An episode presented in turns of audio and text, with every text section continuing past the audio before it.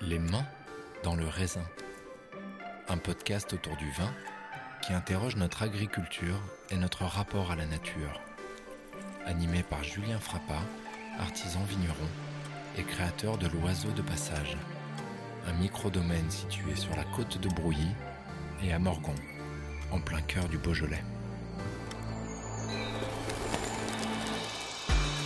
Bonjour à tous et bienvenue dans le podcast Les mains dans le raisin pour un nouvel épisode enregistré en public dans le parc Vermorel à Villefranche-sur-Saône avec deux invités à mes côtés, David Besnay et Michel Guglielmi et avec le musicien Sandax euh, qui a créé la bande son du podcast donc que vous entendez en ce moment et qui gère aussi le mixage de mes épisodes.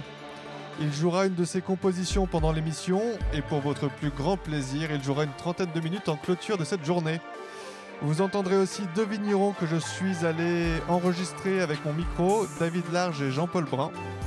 Et avant de commencer, je souhaite euh, remercier chaleureusement la mairie de Villefranche-sur-Saône et plus particulièrement Béatrice Bertou et Sarah Lumetch qui organisent cet événement et qui ont souhaité soutenir et mettre en avant mon podcast et me donner les moyens d'organiser cette émission en direct.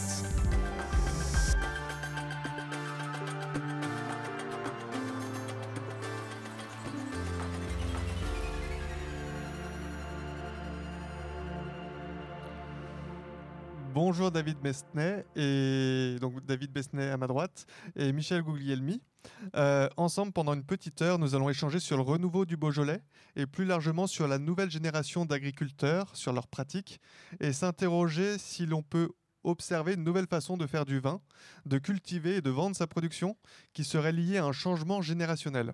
Et bonjour à la pluie qui nous rejoint et qui va venir nous faire des petites visites euh, régulièrement, je pense. On va commencer par les présentations. David Besnay, vous êtes euh, journaliste indépendant et auteur. Parmi vos sujets de prédilection, il y a l'agriculture, le vin, la gastronomie, l'histoire et le patrimoine, le Beaujolais. Vous écrivez aussi des romans. Bref, vous êtes un homme plein de ressources. Vous avez écrit un livre très intéressant sur le vignoble du Beaujolais, une enquête au long cours, ça s'appelle Beaujolais, gloire et déboire, enquête sur un vignoble entre faillite et résurgence. Ce livre retrace l'histoire du Beaujolais, de la crise qu'il a connue. Euh, il dresse un constat et des motifs d'espoir. Alors, on va commencer par là, par évacuer l'aspect négatif, l'histoire connue de la crise du Beaujolais. Est-ce que vous pouvez nous expliquer en quelques mots comment le Beaujolais est passé de la gloire à la chute? En bonjour, quelques mots. Bonjour à tous. Oui, alors en quelques mots, ça va être un petit peu compliqué. Euh, alors, euh, on va peut-être déjà évacuer tout de suite ce qui nous fait mal euh, à nos oreilles d'habitants du Beaujolais, d'origine du Beaujolais. Euh, la chute du Beaujolais, elle est due au fait qu'au moment de la gloire du Beaujolais nouveau, il y a eu beaucoup de plantations, beaucoup de production, une volonté de faire beaucoup de quantité. Et, tous les gens qui produisent même des fruits et des légumes dans leur jardin, vous savez que quand on fait beaucoup de, de quantité, des récoltes abondantes, on n'a pas forcément la qualité. Et comme il y avait une demande très forte des consommateurs dans les années 70, 80, euh, les vignerons du Beaujolais ont produit beaucoup et, parfois, dans certains cas, notamment les mauvaises années, parce que la météo n'était pas celle d'aujourd'hui, euh, avec des qualités un peu, moyennes, voire médiocres certaines années. Et, ils l'ont payé, ils l'ont payé très cher. Mais euh, ça, c'est l'explication, j'ai envie de dire entre guillemets, facile, mais il y en a d'autres. D'abord, c'est que le Beaujolais nouveau a eu un effet pervers sur l'évolution du vignoble, comme le succès était là, on va dire que les vignerons du Beaujolais ne se sont pas vraiment penchés sur d'autres sujets, euh, d'autres sujets importants comme la valorisation du terroir, l'évolution des pratiques, la, euh, restructuration du vignoble pour une meilleure mécanisation, une meilleure maîtrise des coûts de production. Ils ne se sont pas, euh, ils n'ont pas travaillé sur la vente directe puisqu'ils avaient des négociants qui venaient acheter leur vin directement en cave. Et tous ces dossiers-là, euh, voilà, ils les ont un peu mis de côté. Et quand la crise est venue, qu'il a fallu se repencher justement sur tous ces dossiers-là, ça a été évidemment très compliqué parce qu'ils avaient pris, on, va dire, 20, 20, ans de retard. Et puis, il y a aussi d'autres raisons qui, là, n'ont rien à voir avec les vignerons du Beaujolais. C'est des, évolutions de consommation. Euh, c'est-à-dire que depuis 20, 30 ans, le, vin rosé, le vin blanc, c'est largement développé dans, la société française dans la, en matière de consommation. Et euh, il y a 30 ans, le, Beaujolais était un vignoble essentiellement rouge. Donc, si vous voulez, ils ont pris de, plein fouet aussi cette évolution de, consommation. Ils n'ont pas pu profiter du développement de la consommation du, rosé et du blanc. Alors, ils en profitent un peu maintenant, puisque si vous connaissez le Beaujolais, je pense que les gens qui sont dans le public connaissent un peu le, vignoble. Euh, il y a beaucoup de, chardonnay avec lequel on fait des vins blancs, des effervescents, etc. Il y a aussi beaucoup de, vins rosés. Mais à l'époque, ce n'était pas le cas. Donc, ils ont subi aussi cette, évolution de la consommation euh, de, plein fouet. Et par contre, on observe aujourd'hui un Beaujolais qui se relève. Les choses vont-elles mieux? L'avenir euh, est radieux? Alors, radieux. Euh, tous les problèmes ne sont pas réglés parce qu'il y, a un problème générationnel. Beaucoup de, beaucoup de vignerons, euh, et c'est un peu le sujet d'aujourd'hui, qui, sont proches de la retraite et qui et qui trouvent par preneur, c'est-à-dire que vraisemblablement, même si le Beaujolais a perdu beaucoup d'hectares, a perdu presque un tiers de, de sa surface, et je pense que le Beaujolais va encore perdre des surfaces, malheureusement, sur des appellations qui sont peut-être un peu moins valorisées, qui sont euh, difficilement mécanisables car très en pente.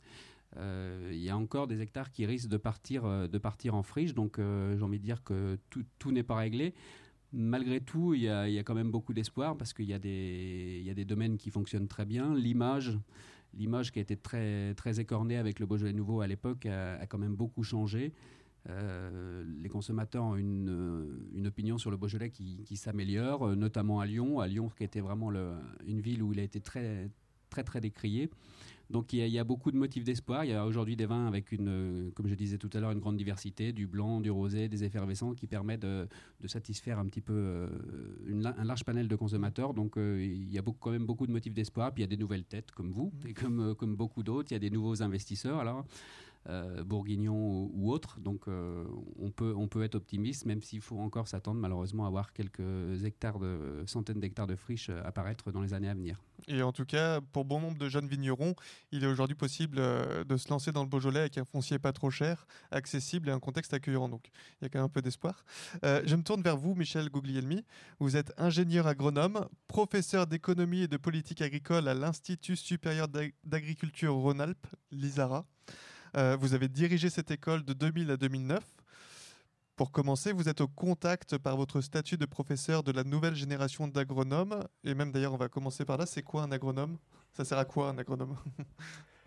Alors un agronome, longtemps, ça a été un diplôme. Le diplôme d'ingénieur agronome, ça, ça n'existe plus. Il n'y a plus de diplôme d'ingénieur agronome, il n'y a plus que des diplômes d'école. Ceci dit, les agronomes existent encore. Euh, en fait, euh, les écoles d'ingénieurs, bon, comme l'ISARA et comme les autres, forment à, beaucoup, beaucoup de métiers très, très différents. Ça va, ça va effectivement de la production agricole jusqu'au marketing, jusqu'à la commercialisation, la banque, etc. Alors, à l'intérieur de cet ensemble-là, il y, a, une partie des ingénieurs qui sortent, et une partie des étudiants et des étudiantes, qui sont très mmh. nombreuses maintenant, qui s'intéresse euh, davantage euh, aux conditions de la production, aux liens entre le climat, le sol, les techniques et ce qui sort finalement de, l'exploitation agricole. Donc l'agronomie, au sens un petit peu strict du terme, c'est euh, éventuellement en faisant de l'expérimentation, éventuellement en faisant de la recherche, éventuellement en faisant du conseil auprès des agriculteurs ou de leurs organisations, travailler sur comment mettre en adéquation les sols, euh, la biodiversité, les climats, euh, et, puis, et puis le fait de vivre de ça, mm. qui, est quand même une, qui est quand même un objectif euh, relativement important.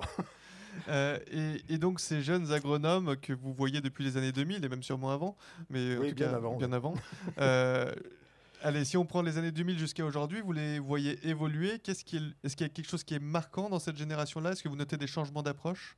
Une féminisation, vous avez dit un petit peu? Alors oui, ce qui est le plus marquant, c'est sans doute la féminisation. on a longtemps été euh, dans, les formations agronomiques avec une dominante euh, masculine. Euh, pour ce qui me concerne, en tout cas, c'était vraiment net.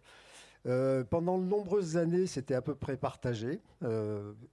50, 50, 40, 60. Maintenant, on est à 70%, même dans certaines écoles plus, de, filles. Hein. Donc ça, c'est vraiment un trait marquant. Alors pour le reste, euh, je, trouve que ces générations euh, qui, rentrent, qui rentrent dans, le, dans, cette filière-là, euh, ils ont, ont, toujours la même la même envie euh, de, s'intéresser au monde. c'est ce qui caractérise, je pense, les, gens qui, engagent qui s'engagent dans des études supérieures dans ce domaine-là. C'est euh, pas seulement le fait d'avoir un métier, pas, pas, le fait de gagner sa vie, en quelque sorte, pas seulement le fait de gagner sa vie, mais ils apportent un souci de. Alors, s'intéresser autrefois, c'était davantage la fin dans le monde. Euh, maintenant, c'est beaucoup l'environnement. Hein. beaucoup le fait que euh, euh, cette, cette, profession de, produire des aliments soit en adéquation à la fois avec le milieu et avec les gens qui vont la consommer. Et ça, je trouve que c'est quelque chose de relativement nouveau. Euh, ça correspond bien à ces 20 dernières années. Hein. Il y a une recherche de quête de sens aussi. Si on sort des agronomes et qu'on parle de toute l'agriculture en général, aujourd'hui, des, des, jeunes qui se lancent, ils ont besoin de trouver un sens. Oui, enfin, euh, le sens, oui, mais aussi euh, il y a une sorte de perméabilité à ce qu'il y a dans le monde autour d'eux. Euh, les attentes sociétales, je parlais de l'environnement et de la santé, mmh. ça c'est des choses qui sont, qui sont majeures dans, l'esprit des gens, effectivement, des jeunes gens. Et il y a, y a, le souci de répondre, de répondre à, cela. Alors, ce n'est pas à tout le monde, évidemment, mais c'est quand même assez marquant. je trouve que les, que les jeunes gens euh, qu'il soit, qu'il soit, qu'il se prépare à la profession d'ingénieur, enfin au métier d'ingénieur, ou qu'il se prépare à la, euh, à la, profession d'agriculteur, vraiment intègre ça dans leur, euh, dans leur projet. c'est un, un, projet qui est professionnel, mais qui va, un peu, qui va au-delà du professionnel. David Besnet, vous connaissez assez bien les vignerons du Beaujolais. Est-ce que vous voyez des traits communs entre les vignerons de la génération des 25, 30, 35 ans? On peut noter qu'ils font Aujourd'hui, tous en grande majorité de la vente en bouteille. Avant, c'était surtout du négoce. Maintenant, ils créent leur gamme, ils s'occupent de la vente.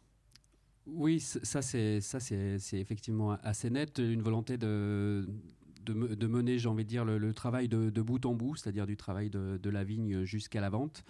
Euh, je, pense que pour un, vigneron, de, un, jeune, un jeune qui se dessine au métier de vigneron, par exemple, la coopérative, la coopération, mmh. ça, ça fait pas, alors j'ai rien contre les coopératives, mais ça, ça fait peut-être pas rêver ces jeunes-là qui ont vraiment envie d'aller au bout, de, faire leur vin, de, rencontrer les clients, de les convaincre. Euh, il y a le lien aussi avec l'environnement parce qu'aujourd'hui c'est un sujet dont on parle beaucoup. Enfin, je, je, vous apprends rien et donc effectivement ils ont ils ont forcément cette approche-là, alors plus ou moins selon les individus, mais dans un coin de leur tête. Donc euh, effectivement c'est une génération euh, peut-être un peu différente de celle qui l'a précédée. Euh, mais malgré tout, euh, ces préoccupations-là ne sont pas seulement les préoccupations des, 25-30 ans. Il y a mmh. aussi des gens qui ont 40-45 ans qui ont su évoluer, qui ont su évoluer vers la vente directe, qui ont su évoluer vers le bio ou d'autres pratiques euh, vertueuses on essaye de dresser un tableau, euh, donc on est un petit peu caricatural, mais effectivement tout n'est pas aussi simple. Hein. Mais l'idée c'est bien de dresser un, portrait robot.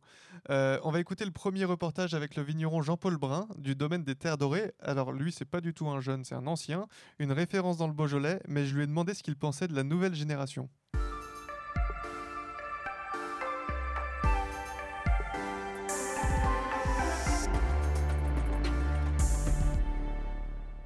Tu as eu donc une, longue carrière qui n'est pas finie, tu as vu le Beaujolais évoluer.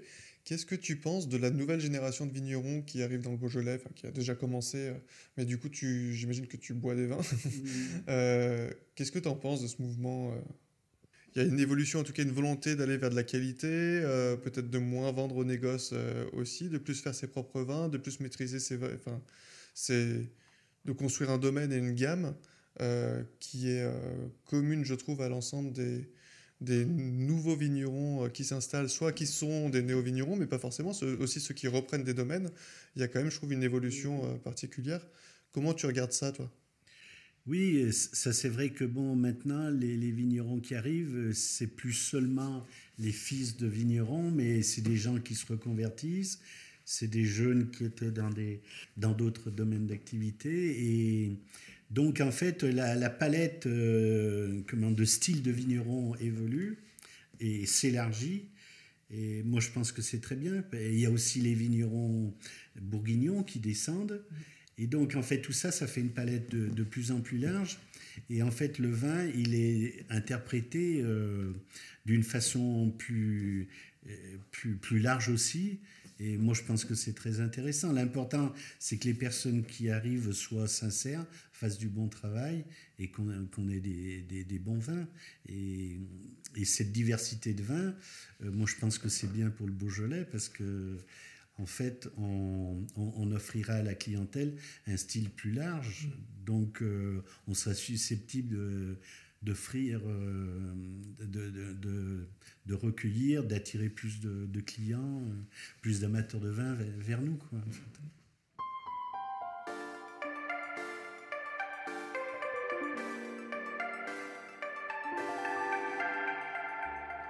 David Besnay, est-ce que l'on est que l'on a plus de diversité de styles euh, dans le vin? Est-ce que les jeunes s'autorisent plus de liberté, plus de prise de risque?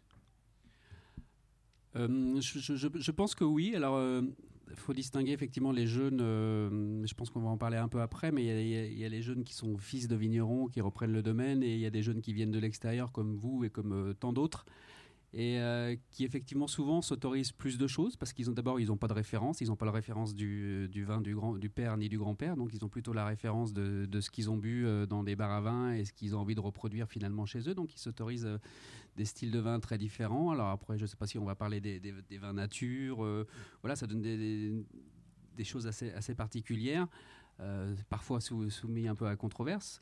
Euh, après, moi, je note beaucoup, il y a moi qui fréquente un peu les bars à vin, j'entends beaucoup les, les, clients euh, qui disent euh, Tiens, ça c'est un vin glou-glou, comme on dit, c'est-à-dire un, vin qui passe tout seul, fruité, léger. Et, et, ça, c'est des vins qui sont un peu tendance. C'est une génération de, de vignerons, alors qu'à une époque, on cherchait. Peut-être qu'on cherchait à faire des vins plus concentrés, plus, plus mûrs, plus, plus charpentés.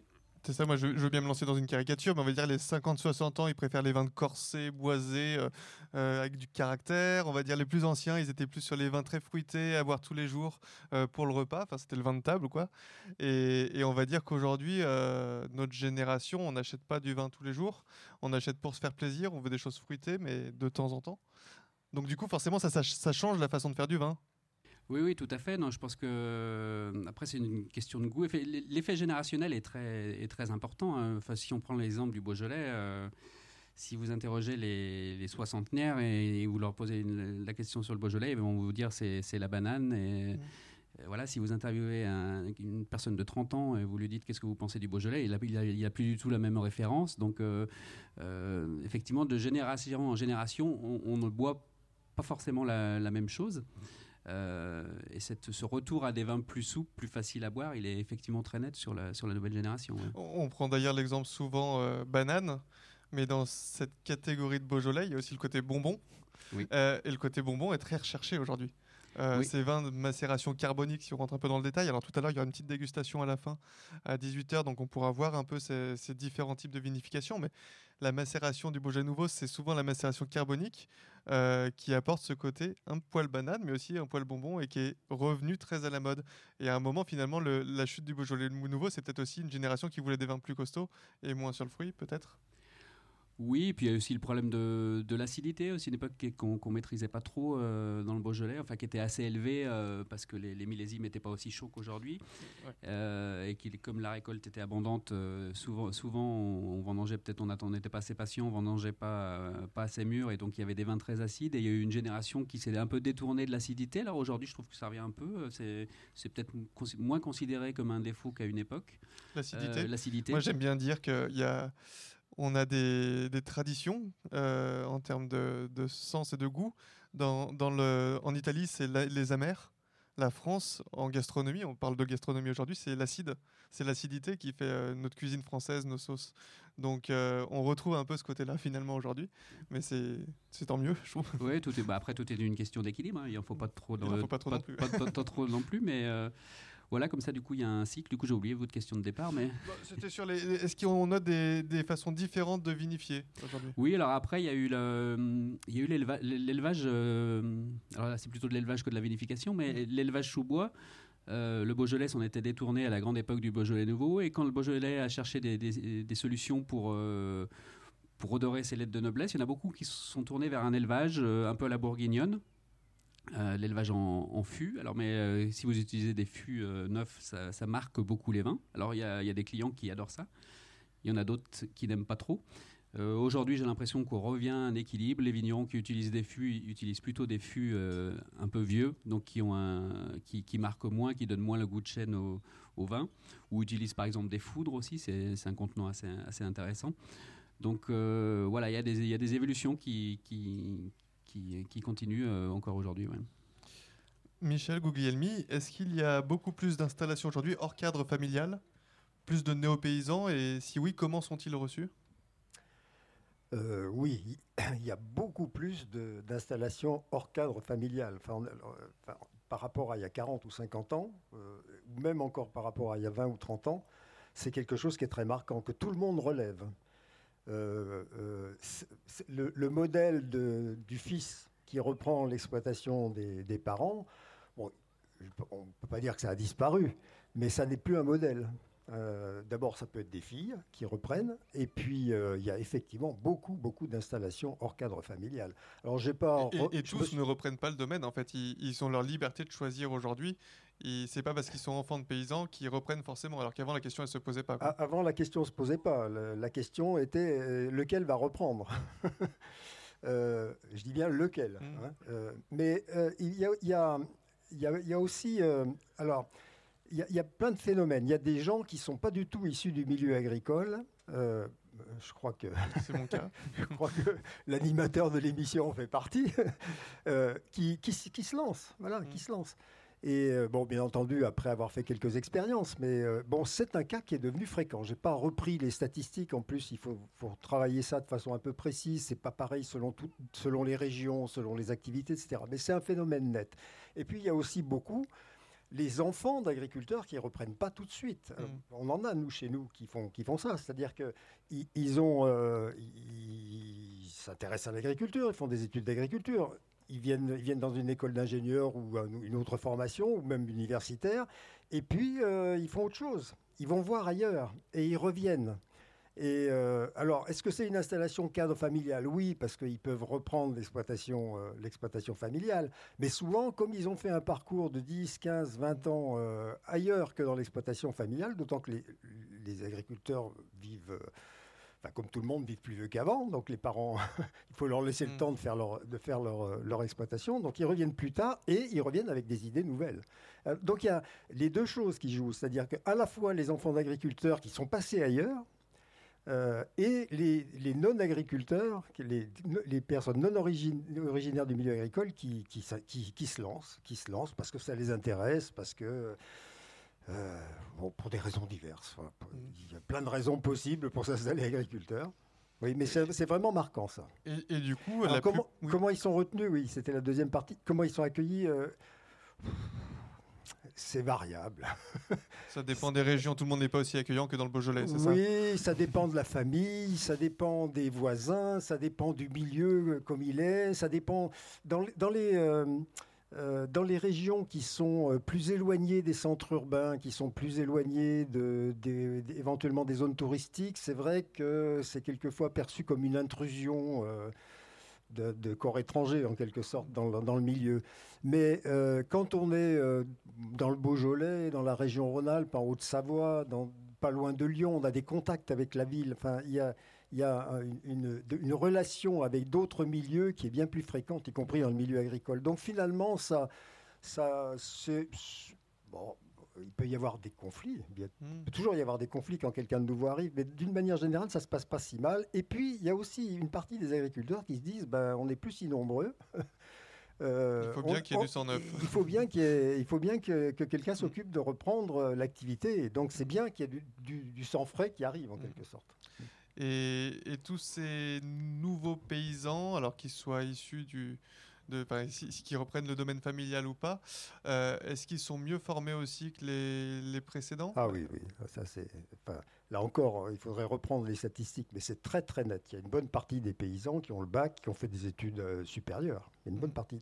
Alors, euh, effectivement, quand on regarde les statistiques actuelles de la population des exploitants agricoles, c'est pas, pas si net que ça. Mais quand on regarde les moins de 40 ans, oui, c'est très très net. Chez les vignerons, il y en a quand même beaucoup, alors c'est pas la majorité, mais qui passent le diplôme national d'œnologue, donc c'est pas rien. Œnologue, c'est 5 ans d'études.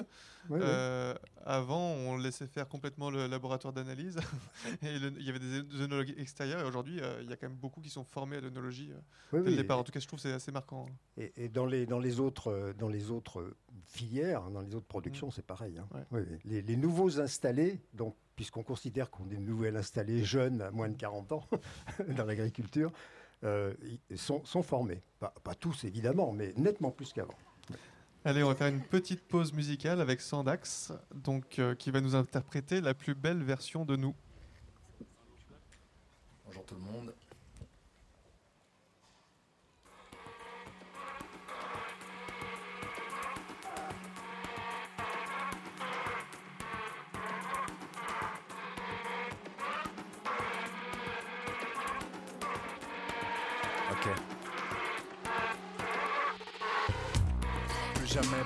Plus jamais la boule au ventre. Tenir coûte que coûte à notre coupe, c'était comme se coudre une corde et la foutre à notre cou, c'était foiré à coup sûr. Toi tu le savais, tu disais rien. Moi je croyais voir mais ne lisais rien. Putain, on restait là comme de miséreux. Mais quand je suis rentré ce soir, j'ai vu ton regard noir, j'ai compris qu'on allait tous se dire quitte à tout perdre, quitte à se dire au revoir, au revoir, la magie des moments rares, revoir. Nos rires, nos regards, s'il faut leur dire au revoir, au revoir, à notre histoire et ses émoluments, à qui nos vies doivent un monument, et qu'on laissa partir sans gloire à notre histoire. Pourquoi les couleurs se ternissent? Pourquoi les couples s'éternisent? Pourquoi mon couple se termine? Pourquoi l'amour finit-il toujours sans le sou? Pourquoi si je sens dessus sans dessous? Quand je revois la plus belle version de nous. Car c'était beau. Comme c'était beau. Quand je vois notre douleur à venir J'ai du mal à penser à l'avenir Si loin de ton feu ardent. Car c'était beau. Ouais c'était beau. Y'a plus de raison d'avoir honte de nous, ne restons pas à genoux. Quitte à se quitter autant fait la plus belle version de nous. Franchement, je comprends rien ce qui nous est arrivé. C'est comme si tout défilait à toute vitesse, comme avant la mort. J'avais peur, mais il n'y avait plus vraiment de tristesse. Je revoyais nos meilleurs moments, je trouvais ça beau même si j'étais en sang. T'allais partir ou me tuer en t'élançant. Et t'osais me dire qu'on allait peut-être passer l'été ensemble. Wow, tes remarques intolérables ne sont qu'un coup de plus. Au moins je les mets dans mes rats, ça me fait un coup de pub. Plus un reproche ne me fera du tort. Et comme il faudra du temps, je les écoute plus. Je kiffe quand je revois notre l'église et l'hôtel. Je préfère notre fils à nos prises de tête. Je préfère nos joies, nos vires et nos rêves à tous les hydres de l'air. Mais pour être libre, faut être libre de l'être. Alors maintenant, on va arrêter de jouer un jeu et on va serrer les coudes comme jamais. Oui, j'ai eu des doutes comme jamais, mais jamais j'avais de doute quand on s'aimait. Au moins nous on s'est acharné. C'est vrai, on aura mis plus de 10 ans à se plaire. Qui aurait cru qu'en 10 secondes à peine on attiserait la haine et tout perdre, comme si on avait rayé le CD. Villefranche, on va avoir une petite pensée pour tous les amoureux. C'est le printemps, il fait beau, il fait beau. Ayons une pensée pour eux, ayons une pensée pour nous.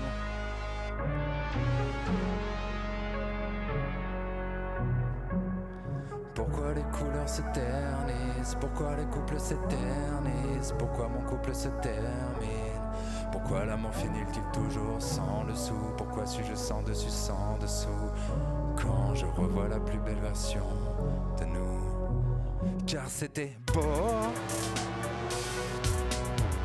Comme c'était beau. C'est pas parce qu'on sait qu'on s'aime qu'on ne s'aime plus. Peut-être qu'on s'aime plus dans le chaos quand il y a nos deux cœurs sur le carreau. Ti amo, car c'était beau. C'était beau. Plus de douleur que des souvenirs. Le meilleur est à venir. Loin du corps, loin des torts, loin des remous.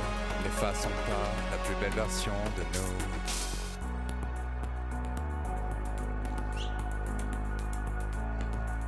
Merci, moi c'est Sandax, on se revoit tout à l'heure. On va laisser euh, la table ronde se poursuivre. Et on se retrouve à la fin pour un mini concert de quelques morceaux. Ok? Merci.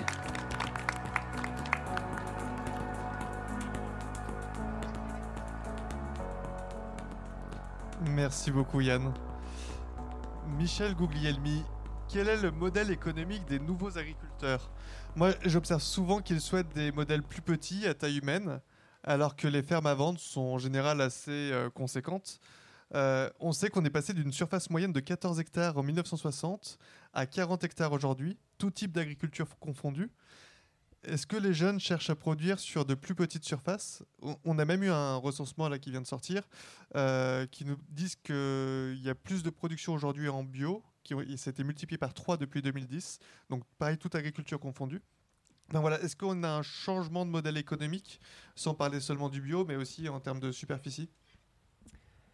Ah, J'irai pas jusqu'à dire qu'on a un changement de modèle économique quand même. en tout cas, globalement.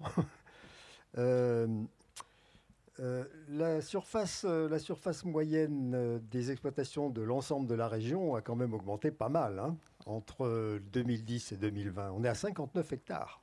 C'est pas mal quand même. Et ça, hein. ça s'explique comment? C'est parce qu'il y a des, grosses, des gros qui mangent des plus gros, quoi?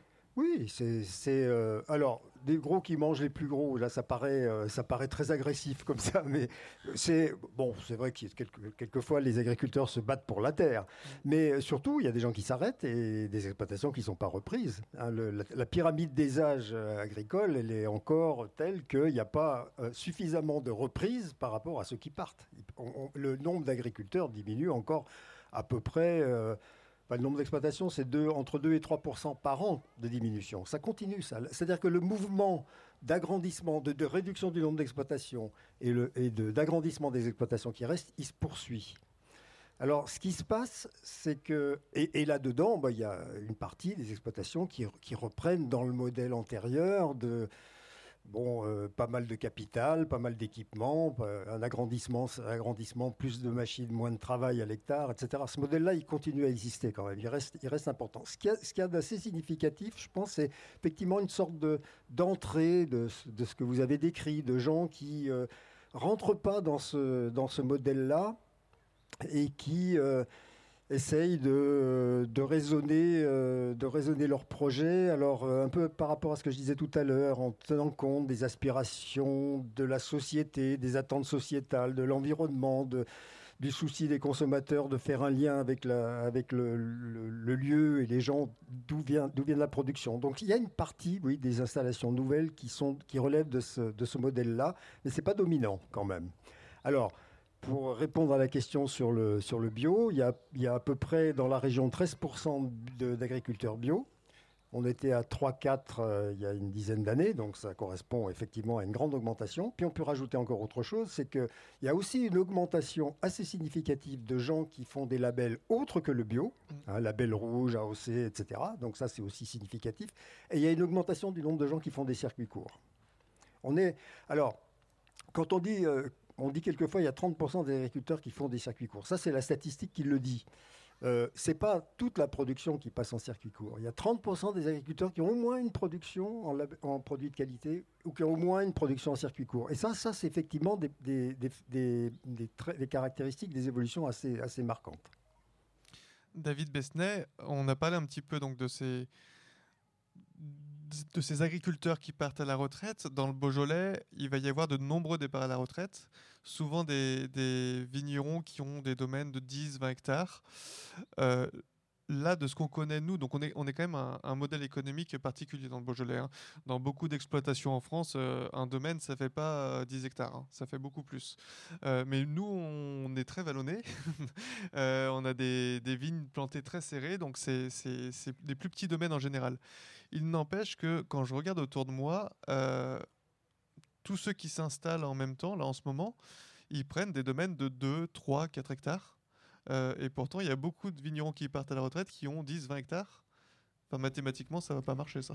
Oui, mathématiquement, ça fait que le vignoble va encore diminuer. Alors, je n'ai pas les derniers chiffres en tête, mais il me semble que le vignoble doit être autour de 15-16 000 hectares. Il a été à 23 000 à l'époque de, de euh, les belles années du Beaujolais Nouveau. Euh, il, va, euh, il va encore s'en arracher. Euh, maintenant, il n'y a pas quand même que des gens qui reprennent sur 2-3 hectares. Il y a aussi d'autres profils. Il y a des négociants bourguignons, par exemple, qui peuvent reprendre des, très grands hectares. alors le travail se fait un peu différemment. ils ont des salariés permanents, beaucoup de, travailleurs saisonniers aussi. J'écrivais dans l'ouvrage que vous avez cité tout à l'heure, d'une façon un peu provocatrice et caricaturale, je m'en excuse par avance, mais que le Beaujolais est un vignoble qui appartient aux Bourguignons, qui est travaillé par les Polonais et les Bulgares et qui est bu par les Japonais et les Américains. Alors c'est un peu caricatural, mais malgré tout, il y a quand même des choses, euh, des choses euh, vraies, parce que d'une part, l'export, c'est quand même aussi ce, qui, ce qui permet aujourd'hui le, rebond du, Beaujolais. Alors je ne sais pas si vous avez... En fait, l'image du Beaujolais, euh, elle a été compliquée en France, mais à l'export, elle n'a jamais vraiment baissé. Ça dépend. Dans, les pays limitrophes, l'image a été aussi un peu écornée, mais c'est vrai que plus, plus on allait loin du Beaujolais, plus l'image était, plus l'image était positive. Euh, donc du coup, il y a quand même malgré tout différents modèles. alors il, va continuer et c'est tant mieux l'arrivée de, jeunes vignerons qui viennent de l'extérieur, qui s'installent sur des, sur des micro-domaines. Euh, alors certains commencent sur des micro-domaines et puis progressent. Et puis à côté de ça, il y aura des investisseurs qui auront des, qui auront des plus gros domaines. On a, on a fait parler tout à l'heure Jean-Paul Jean Brun, enfin vous avez interrogé Jean-Paul Brun. Euh, il me semble qu'aujourd'hui, c'est quelqu'un qui a commencé à, 4 hectares dans les années, à la fin des années 70-80, enfin oui, fin des années 70. Et je crois qu'il a aujourd'hui, je ne sais plus si c'est 30 ou 50 hectares. Qui... Il en a beaucoup. Oui. Et aujourd'hui, sa seule limite, c'est de trouver de la main-d'œuvre. Mm. Euh, donc, euh, Et un repreneur. Et un repreneur. Et euh, donc voilà, donc malgré tout, il y, a, différents modèles qui vont continuer à, qui vont continuer à, coexister, mais il n'en demeure pas moins que vous avez raison, il y a des il y, a des, il y a encore des parcelles qui vont, qui vont disparaître malheureusement, sauf si dans le public, il y a des gens qui ont envie de... De se lancer dans le métier? De se lancer dans le métier, ils, sont, les, ils sont les bienvenus. On, va écouter David Large maintenant, qui est vigneron à Montmla, euh, qui n'hésite pas à être inventif dans ses cuvées. J'ai d'ailleurs amené euh, trois bouteilles de David qu'on pourra goûter après, et qui nous parle de la relation avec son père et de ses étiquettes.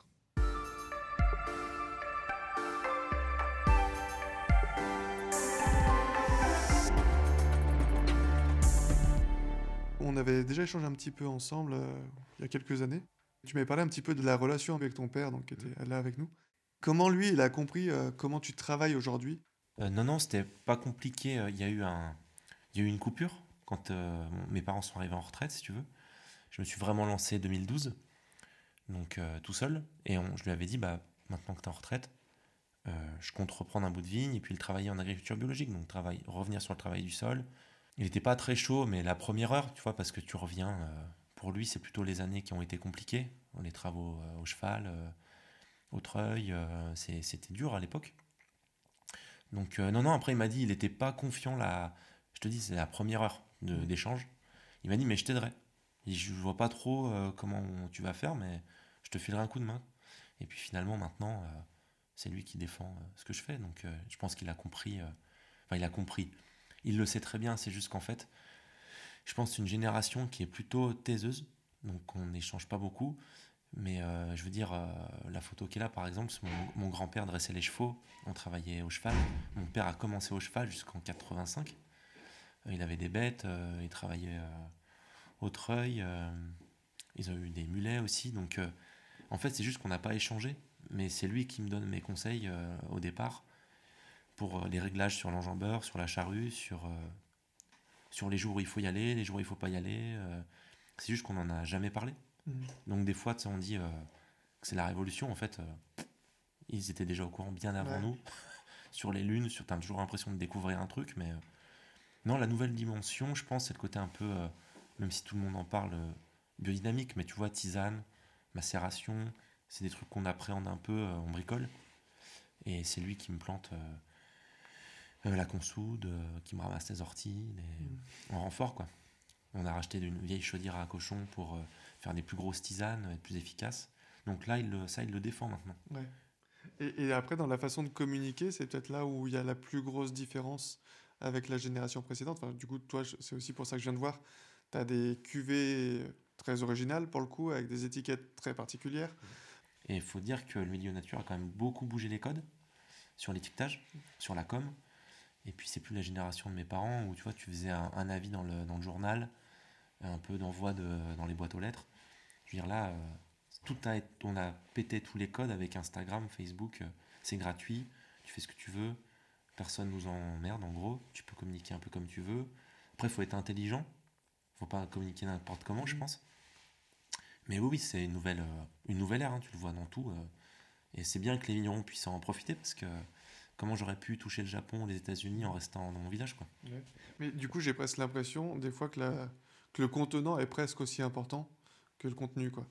Non, mais le boulot est tellement dur dans les vignes des fois, ou les millésimes difficiles.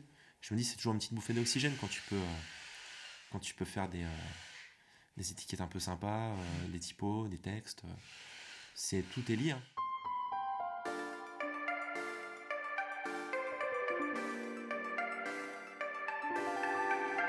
voilà, là c'était un des aspects que je trouvais intéressant à rediscuter avec vous. D'abord la question de la reprise du domaine familial. Donc pour David, ça s'est très bien passé.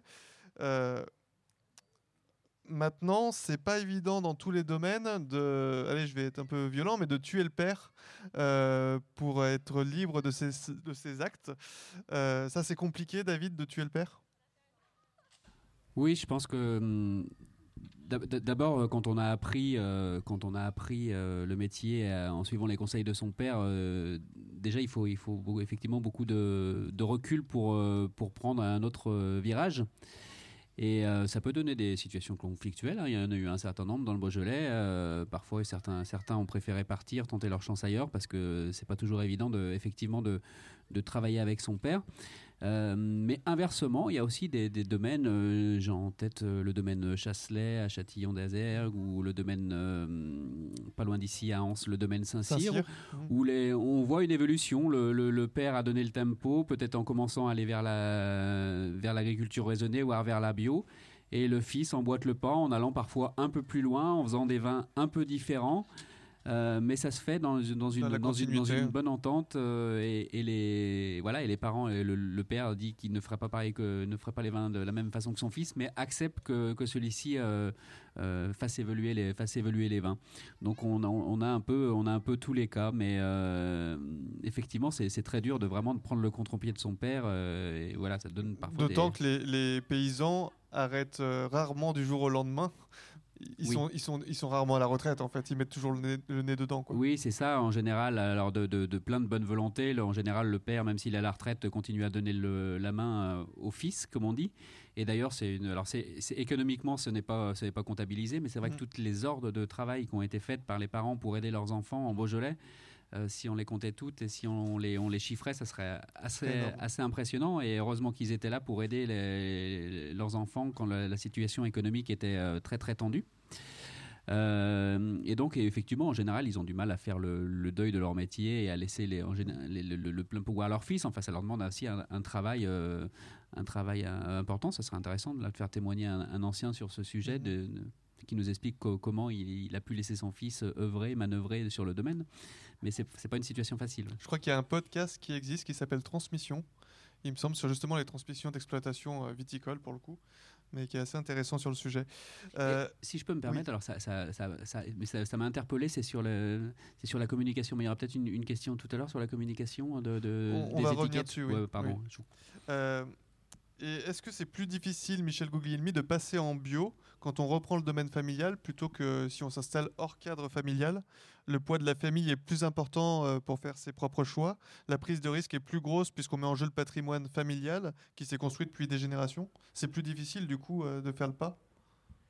Alors avant, je voudrais un tout petit peu revenir sur, le, sur le, la question précédente. On a un peu le modèle là en tête, hein, le, père qui transmet au fils. Hein.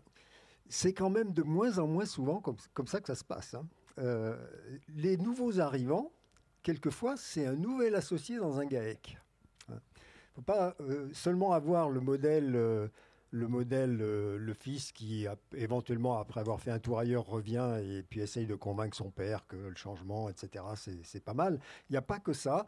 Et l'adaptation d'un nouvel associé dans un GAEC, les formes sociétaires en agriculture sont plus en plus nombreuses. Hein, on n'est pas mmh. plus, tout, plus aussi souvent sur la forme individuelle. Donc l'adaptation du nouvel associé, l'accueil du nouvel associé par les anciens, c'est aussi quelquefois problématique, hein, parce que le nouvel associé, il arrive forcément avec son histoire, et les autres ont leur histoire aussi. Donc voilà, c'était juste pour dire que euh, ces problèmes de, transmission, justement, euh, euh, en cadre familial, hors cadre familial, ou bien de remplacement d'un associé par un autre, ou l'ajout d'un associé dans un, dans un collectif qui existe déjà, c'est toujours difficile, c'est toujours des négociations, des compromis, quelquefois ça ne marche pas. Alors, est-ce que c'est plus difficile en bio?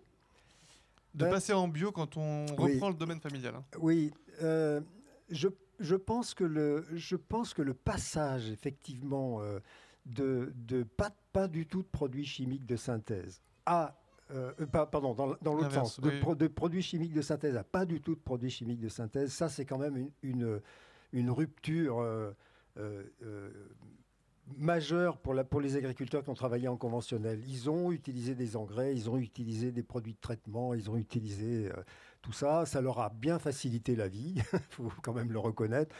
Donc ils ont forcément un peu du mal, à, du mal à comprendre, à comprendre. Et, et en plus, alors, il y, a les, il y, a les, problèmes des relations interpersonnelles, mais il y a aussi le fait que quand on passe en bio, euh, il y a tout un temps d'adaptation de l'exploitation. C'est-à-dire qu'on on n'a pas les mêmes rendements tout de suite, euh, éventuellement jamais d'ailleurs. Il y a une prise de risque économique. Euh, il y a une prise de risque qui est quand même importante. Mmh. Donc à la fois il y a une rupture technique et à la fois il y a un risque économique. Donc forcément c'est un peu plus compliqué. Hein. C'est très facile. Moi je m'installe, je fais ce que je veux, c'est très facile. Si je prends des risques et que je me loupe, c'est mon problème. Absolument. Quand il y a toute une famille, y compris qui travaille encore en plus dessus, et éventuellement depuis des générations en plus. Exactement. C'est tout un patrimoine collectif de la famille hein, qui, est, qui, est, mis en jeu. Mmh. Et ça engendre aussi un changement de clientèle souvent. Quand on, quand on a un vin conventionnel et qu'on passe au vin bio, il faut trouver une autre clientèle et donc la, clientèle du père, du coup, euh, se détourne un peu. Et se pose la question du prix aussi. Aussi. Parce que ça veut dire monter du prix et donc euh, monter le prix. Et du coup, ben, la clientèle du père euh, qui achetait son 26 euros, elle tique un peu quand le vin il passe à 12. Quoi. David Large, il parle aussi de biodynamie dans l'extrait. Et effectivement, autour de moi, beaucoup de vignerons se frottent un peu à la biodynamie, s'intéressent à ça. Avant, c'était assez marginal là, ça se développe fortement, j'ai l'impression, enfin j'ai ce sentiment-là. Vous en pensez quoi vous? Oui, oui, surtout. Je ne vous demande pas ce que vous pensez de la biodynamie, Michel. non, mais d'abord, euh, les faits. les faits, c'est que euh, la biodynamie euh, a pris de l'ampleur. C'est plus ancien que, les quelques années récentes. Hein. Ça fait 10-15 ans déjà. Et en viticulture particulièrement. Ça, c'est. D'abord, il y a beaucoup. Il y a un pourcentage de bio en viticulture qui est plus élevé que dans d'autres productions et en particulier en biodynamie. Alors ça, c'est une réalité. Euh, ce que j'en pense, moi, c'est que bon, je ne suis pas suffisamment spécialiste de, tous ces, euh, de tout, tout, ce qui se passe dans le sol, entre les micro-organismes, le climat, la lune, etc. Je parce qu'il y a tout ça dans la biodynamie. Euh, quand j'en ai discuté avec des scientifiques, y compris favorables à l'agriculture biologique, ils étaient souvent un peu perplexes par rapport à ça. On a l'impression que ça marche, mais on ne comprend pas pourquoi. Mais il y a cette tendance, en tout cas, de plus de. Elle, elle, existe et euh, il suffit de se balader dans un rayon, mm. dans un rayon de supermarché. Les, les, vins bio sont très souvent des, bio, des, des vins biodynamiques. Déméter, c'est de la biodynamie et c'est quelque chose qu'on trouve très souvent, le mm. label Déméter, dans les, mais y compris dans les grandes surfaces. Mm. Et, un autre aspect encore qui est intéressant dans la discussion avec David, euh, je lui ai posé un peu la question sur ces étiquettes qui cassent un peu les codes. Donc, euh, David, il va même jusqu'à, il, va jusqu'à mettre des textes de rap sur ces étiquettes, des poèmes. Euh, bon, là, il y a esthétiquement, il y a un immense changement. ça, ça, se remarque sur cette nouvelle génération au niveau des, on parle de communication tout à l'heure et de surtout esthétique. Oui, alors c'est pas seulement esthétique, c'est d'une part aussi de la, personnalisation des, vins. J'ai presque même envie de dire la, starification des vignerons dans certains cas. Euh, alors, je ne sais pas si David Large apprécierait le terme, mais c'est quand même un, vigneron qui est très présent médiatiquement sur les réseaux sociaux et qui est, on va dire, une, petite star dans le monde du, du vin nature. Et, euh, et, du coup, c'est aussi l'effacement de, c'est un peu l'effacement de, des AOC derrière, derrière des noms de cuvées. Aujourd'hui, on dit qu'on va boire un, un Maasai, c'est le nom de sa cuvée de Beaujolais Nouveau, un, un, euh, gamay toxique, donc il, a des cuvées qui sont en vin de France qui ne demandent pas la revendication. Donc, donc on est vraiment sur des, critères qui ont vraiment évolué, puisqu'avant, euh, on mettait vraiment l'idée, c'était vraiment de mettre l'appellation en gros, c'était ce qu'on revendiquait, ce dont on était fier. Et aujourd'hui, j'ai envie de dire qu'on individualise, qu'on personnalise beaucoup. Euh, mais sur la communication, je pense qu'il faut quand même pas tromper et, croire que c'est la, la, la, communication qui, qui, a sauvé le Beaujolais ces, ces dernières années. Je, dis ça parce que pendant les, les années de crise, euh, à l'Inter-Beaujolais, c'était le défilé des, hmm. des, agences de communication qui avaient toujours une idée merveilleuse pour sauver le Beaujolais, qui nous expliquaient que c'était parce qu'on communiquait mal que le Beaujolais était en crise. Je me souviens qu'une année, ils nous ont, sorti, ils nous ont changé le, slogan Le Beaujolais nouveau est arrivé pour le remplacer par It's euh, Beaujolais nouveau time, en se disant que si c'est de l'anglais, euh, ça, sera mieux, et qu'on en vendra plus. Et enfin, toutes les campagnes de communication à cette époque-là n'ont pas marché et le, problème était bien plus profond. Donc la, communication elle seule ne, suffit pas à, sortir le Beaujolais de l'ornière. Bien sûr. Michel Guglielmi, est-ce que les agriculteurs sont plus connectés aujourd'hui, sont plus doués en marketing? Oh oui. Enfin, alors là aussi, hein, on, est, on est un peu dans la caricature. On continue la caricature jusqu'au bout, on l'assume. Hein. les, nouveaux agriculteurs, les jeunes agriculteurs, ils sont de leur temps. Euh, et en plus, ils ont, euh, au moins pour une partie d'entre eux, ce souci d'être, de rétablir des connexions qui se sont un peu affaiblies au fil du temps, au moins dans certaines filières, entre eux-mêmes et leurs clients. Donc, euh, plus soucieux de ça, plus soucieux de distinguer leurs produits, de les, de les faire apprécier, de leur donner une belle image plus soucieux aussi de commercialiser plus court, eh bien, euh, effectivement, ils utilisent les moyens, euh, les moyens nouveaux. Euh, ils sont sur les réseaux sociaux, ils, utilisent leur smartphone, ils ont des sites, ils ont des comptes qui sont suivis. Oui, oui, ils sont. Alors bon, c'est pas tous. Hein. Tout mm. le monde ne fait pas de la vente directe. Tout le monde n'est pas, comme je disais tout à l'heure, il y en a un grand nombre pour une partie de leurs produits, un pourcentage significatif, mais pas tous. En tout cas, ceux qui ont ce souci de d'une meilleure euh, j'ai envie de rétablir une certaine confiance entre les gens qui consomment leurs produits euh, et eux-mêmes euh, et leurs produits. Ceux-là, oui, ils utilisent mmh. les moyens de communication modernes. Mmh. Et, ils sont assez, assez doués, hein, autant que les autres. Un autre point que je voulais aborder avec vous, ce sera l'avant-dernier. Euh, j'observe parmi les vignerons de mon âge une grande envie de faire les choses ensemble, d'inventer du, collectif dans un métier qui est souvent solitaire. Et en constituant, par exemple des groupes de travail sur euh, euh, la biodiversité, sur l'agroforesterie par exemple, ou en développant des réseaux de vente en, commun, en se regroupant par exemple pour créer des salons aussi. Est-ce que c'est quelque chose que vous avez observé, vous, David Besnès? Oui, mais alors c'est quelque chose qui n'est Enfin, qui pour ma part, je trouve, n'est pas du tout nouveau. Euh, les agriculteurs, historiquement, ils, sont quand même, euh, ils ont quand même l'habitude de travailler collectivement. Alors, j'ai évoqué tout à l'heure les coopératives. Il y a les coopératives de, matériel. Dans les communes, il y avait ce qu'on appelait les services d'entraide. C'est-à-dire que quand un vigneron euh, avait le malheur de se casser une jambe, bah, tous ses collègues vignerons venaient tailler ses vignes, ses vignes à sa place. Donc, ça, ça existe toujours. ça existe toujours. Oui. Les services d'entraide, en tout cas, les, coopératives, là, il y a un vrai changement parce que avant, c'était finalement ce travail commun était très organisé. Et aujourd'hui, il est beaucoup plus. Enfin, il est en dehors de ces circuits-là. Les coopératives peinent à recruter des. ah oui, oui, tout à fait, oui. Oui, mais ça, c'est parce que d'une part, la, pyramide des âges, et d'autre part, parce que voilà, les jeunes vignerons euh, qui veulent se lancer. Euh, ne, rêvent de faire leur vin. Si, mm. quand, on, quand, on, se lance dans le métier, c'est pour aller jusqu'au bout du, du, processus et euh, on n'a pas forcément envie d'intégrer une, une, coopérative qui fait le vin à votre place. Euh, mais je pense que, voilà, malgré tout, alors c'est vrai que pendant les années dures, peut-être que les, les, vignerons sont un peu euh, refermés sur eux-mêmes, ont un peu quitté ou un peu fui le, syndicat, puisque historiquement, c'est vrai que le, syndicalisme dans les, villages beaujolais était très important. Euh, pratiquement tous les vignerons étaient, syndiqués, participaient à la, vie syndicale, à la vie de, des, des, des, vignerons du village. Et c'est vrai que quand la crise est arrivée, euh, certains d'abord ont arrêté de payer la cotisation, donc de fait ils étaient un peu en dehors, et puis peut-être aussi qu'ils se mettaient en marche parce que c'était la crise, parce qu'ils se sentaient mal dans leur peau ils sont un peu éloignés du, un peu éloignés du collectif. Oui. Ça d'ailleurs le syndicalisme, alors c'est presque quelque chose qui est, en dehors de, la question agricole en fait.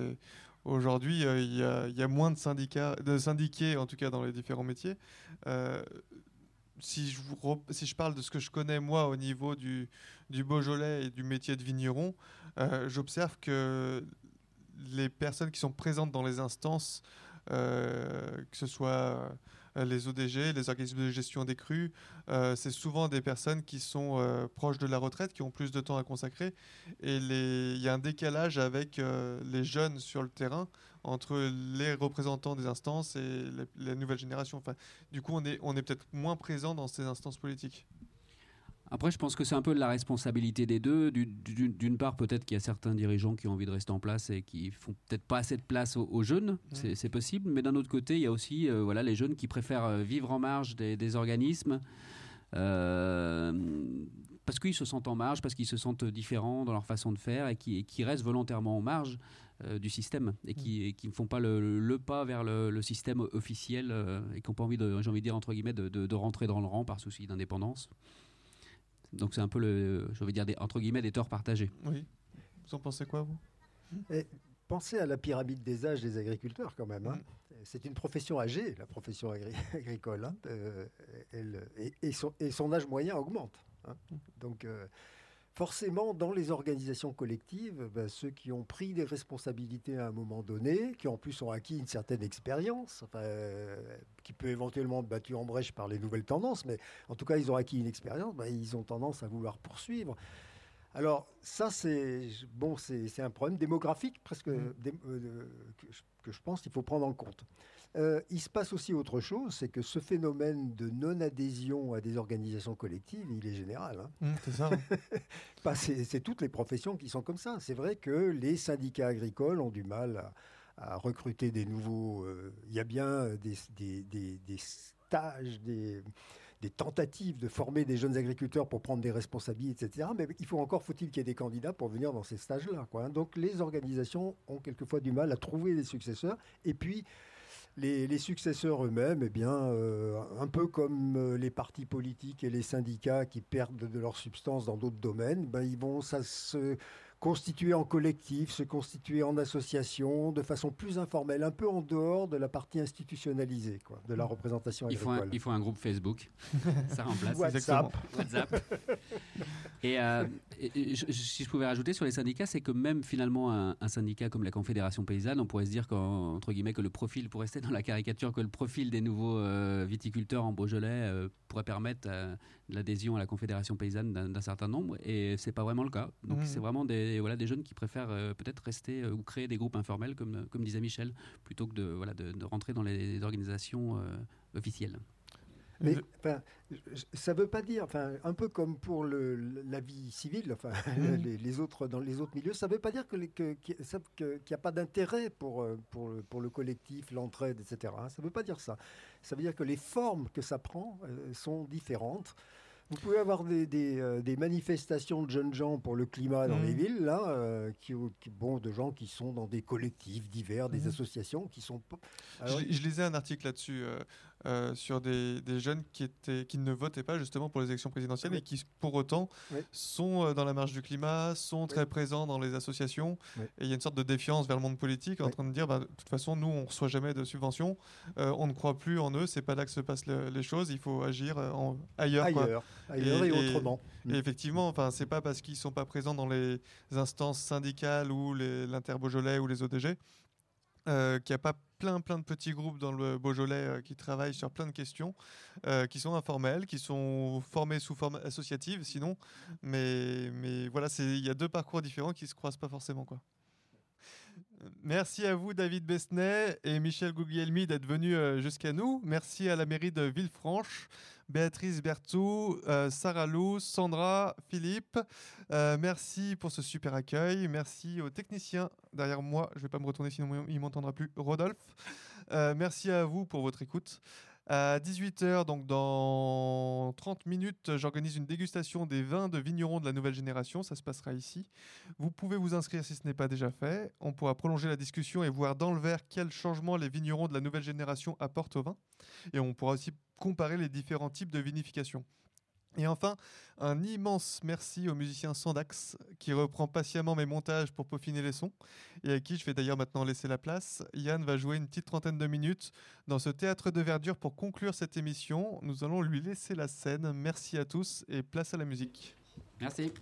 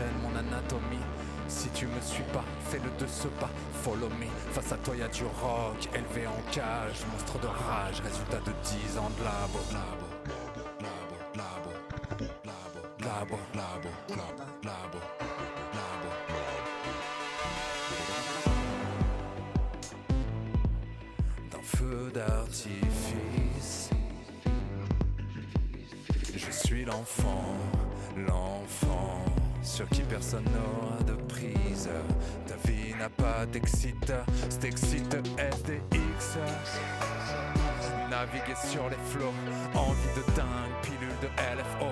Mes lubies me font défaut à chaque, à chaque, à chaque live. Chaque fois que j'investis le flow, ton âme est blessée, mon armure baissée. Dès que je, dès que je pose, y a comme une envie tout baiser. Dès que je pose, comme une envie de dose, de continuer les choses, la lumière baissée. Baiser nos rêves, Qui pourrait le regretter? Tu le sais que t'es trop blessé, pressé de décéder. Perdre la vue ou virer de bord.